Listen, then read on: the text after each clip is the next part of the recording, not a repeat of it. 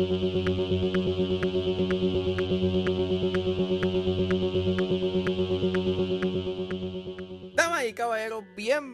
10 a 15, un podcast donde se habla de películas y series en un lapso de 10 a 15 minutos. Yo soy Ángel y por motivo de las nominaciones de los Oscars, en este doble tanda voy a estar hablando de Coda y del documental Flea. Coda está disponible en Apple TV Plus, mientras que Flea está disponible en Hulu. Así que sit back, relax, que 10 a 15 acaba de comenzar.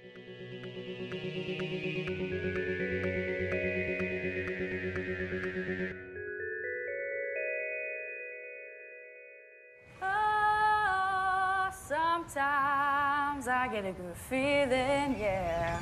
Yeah. I get a feeling that I never, never, never, never had before. You're the girl with the deaf family? Yeah.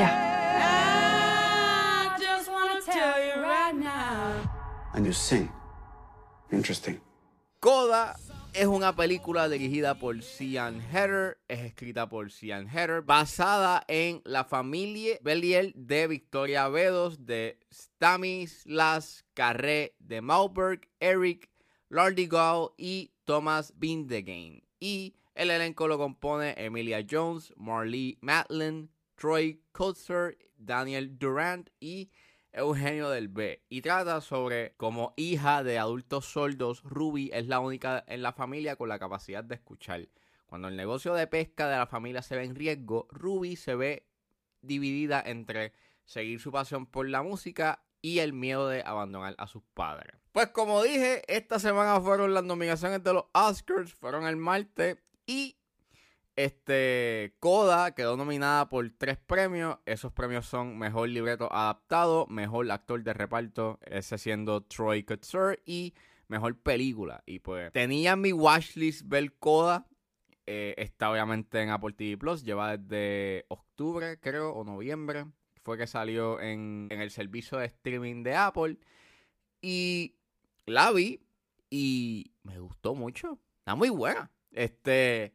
Es una película bien amena, de hecho, de las películas que están en la categoría de, Best Picture y as a whole, diría que de- del año pasado está la película más amena, más bonita y más heartwarming eh, de todo el año. O sea, no hay ningún tipo de cinismo, ni... Sí, obviamente tiene estos momentos bastante conmovedores, pero ni te entristecen ni te dañan el día. Es una película bastante hopeful, cálida. Eh, tiene excelentes actuaciones. Eh, Emilia Jones, lo que es Emilia Jones, Marlee Matlin y Troy Kutzer, que ese es el highlight de la película. Se merece esa nominación. Todos actúan muy bien, genuino, eh, hermoso. Volvemos, es cálida. La película es bien cálida porque, pues, las interacciones que tienen este, esta familia eh, se siente, se siente como si fuesen una verdadera familia. Y pues eso tiene que ver mucho pues con las actuaciones y pues con el guion. Las interacciones que tienen están bien, son excelentes, son bien hechas.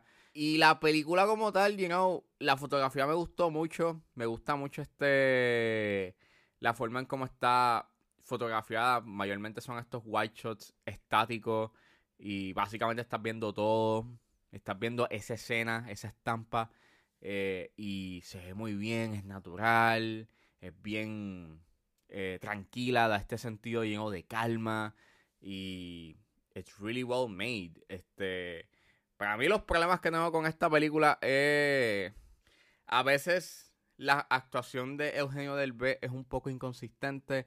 Eh, la primera escena que, que pues él tiene su introducción, sentí como que un poco jarring. Eh, sentía que a veces estaba actuando otra película o como que en otra película, eh, pero a veces no, a veces estaba como que eh, acorde a la actuación eh, que estaban dando los demás. Pero llega a tener unos, unos momentos bastante buenos y, y unos momentos bastante chéveres que pues compensan un poco como que ese, esos momentos inconsistentes en su actuación.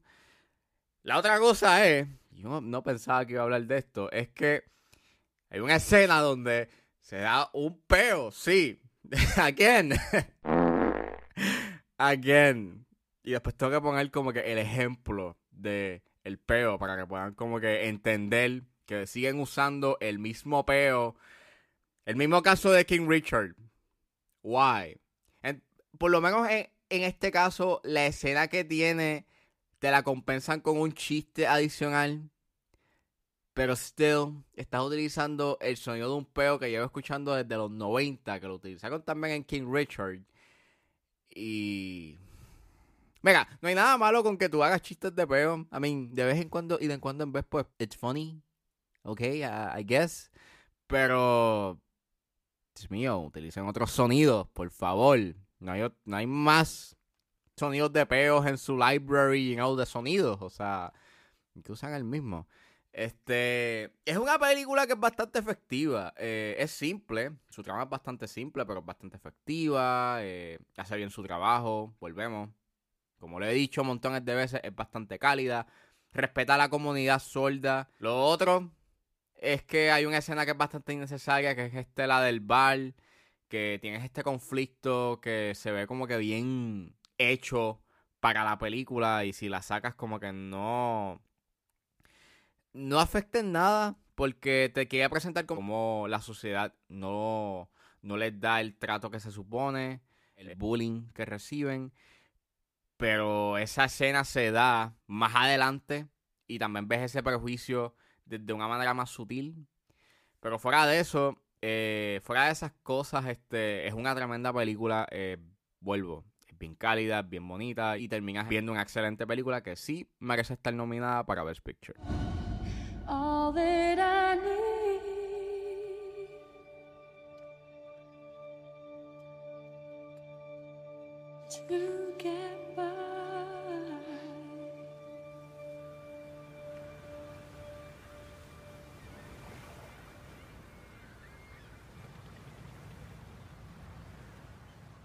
Y saliendo de Coda, ahora nos adentramos al documental Flea, que está disponible en Hulu.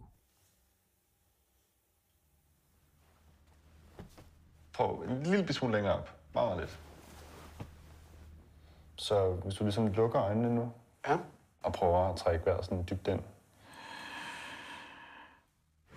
Pues Flea es un documental dirigido por Jonas Poher Rasmussen y trata sobre la extraordinaria historia verídica de Amin, que en el filo del matrimonio decide revelar su pasado escondido por primera vez.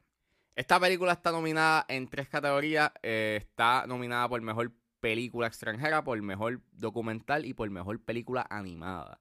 Eh, salió, creo que exactamente el martes mismo en Hulu. Eso es tremendo, tremendo marketing y tremenda campaña que está haciendo Neon. Y excelente trabajo de que estás haciendo eh, esta obra más accesible para el público. Y este la vi y es excelente. Yo creo que de los documentales que he visto eh, el año pasado, este compite y está pico a pico con, con Summer of Soul. Es un documental que está magistralmente hecho, es un viaje eh, bastante heartbreaking, pero a la misma vez es hermoso la manera en cómo, you know, te presentan la historia de Amin. Eh, la animación es magistral, la manera en cómo, you know, eh, te presentan esos recuerdos y cuando se enfocan en los recuerdos oscuros tienen estas secuencias en blanco y negro que están como dribble, o sea, son como que scribbles y están menos dibujadas, pero van a la perfección con lo que quieren hacer porque son como que estas, estos recuerdos y estas pesadillas que no quieres recordar, pero que están ahí. Y funciona a la perfección, mano. Es bien bonita de ver, es bien emocional. eh, te habla de la aceptación, como a la misma vez este, el prejuicio, la homofobia. Y tiene un final que es hermoso, es hermosísimo.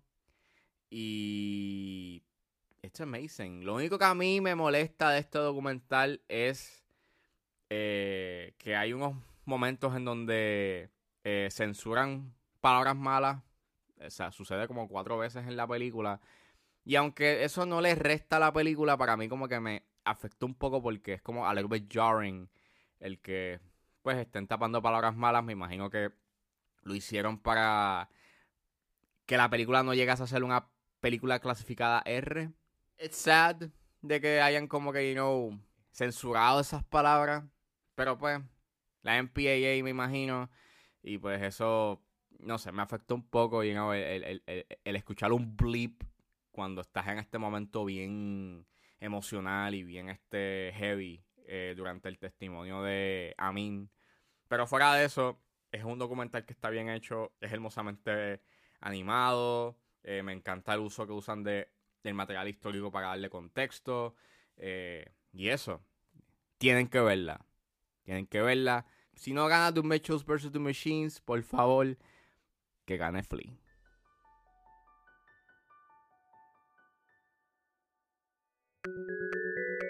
Bueno, eso fue todo en este episodio de 10 a 15. Espero que les haya gustado. Suscríbanse a mis redes sociales. Estoy en Facebook, Twitter e Instagram como ángeles.pr. Recuerden buscarme en su proveedor de podcast favorito como 10 a 15 con Ángel Serrano. Gracias por escucharme y nos vemos en la próxima.